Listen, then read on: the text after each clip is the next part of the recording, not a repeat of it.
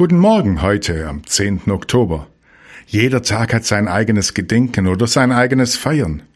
Manchmal ist es einfach banal und kann sofort vergessen werden.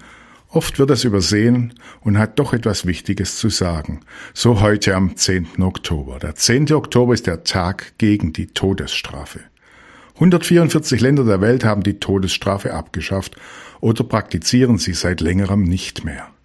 In 55 Ländern wird regelmäßig zur Todesstrafe verurteilt. In etwa 20 Ländern wird sie praktiziert.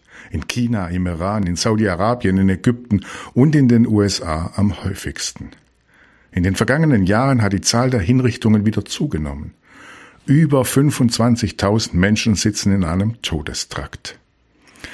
Das Gebot, du sollst nicht töten, gilt auch für Gerichte. Und niemand darf im Namen einer Macht oder eines Volkes oder einer Regierung oder einer Weltanschauung einen Täter zum Tode verurteilen.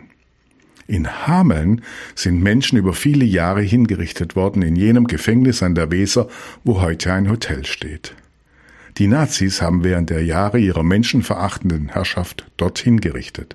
Und die Befreier, die britische Armee, hat verurteilte Kriegsverbrecher dort getötet auch noch nachdem in der Bundesrepublik Deutschland das Grundgesetz galt, wo es doch in Artikel 102 klar und deutlich heißt, die Todesstrafe ist abgeschafft. Um Menschen in Hameln hinzurichten, ist ein Henker aus London immer wieder nach Hameln geflogen und hat dann, sozusagen im Akkord, Hinrichtungen durchgeführt. Bis zu 17 Menschen an einem Tag angeblich. Ich bleibe dabei. Kein Mensch hat das Recht, einen anderen Menschen zu töten. So kann auch kein Gericht einen Menschen zum Tode verurteilen und ihn wie auch immer hinrichten. Staaten, die die Todesstrafe praktizieren, missachten das Menschenrecht auf Leben. Und kein Mensch kann so viel Schuld auf sich geladen haben, dass ein anderer das Recht hat, ihn zu töten. Das müssen wir nicht nur am Tag gegen die Todesstrafe denken und immer wieder sagen, meint Pastor Christoph Vetter aus Erzen.